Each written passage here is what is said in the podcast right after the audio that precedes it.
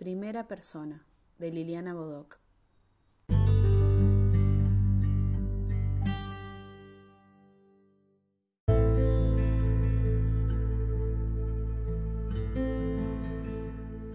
Yo, primera persona del singular.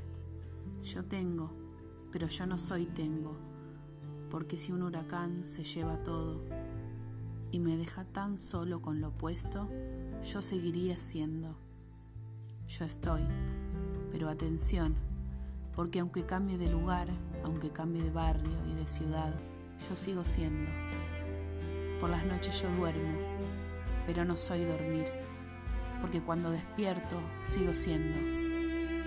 Yo canto, y si no canto, yo juego, y si no juego, yo estoy aquí y allá. Yo tengo, yo no tengo. Yo canto y desencanto. Yo esta tarde no juego, pero yo sigo siendo. Yo soy yo cuando soy.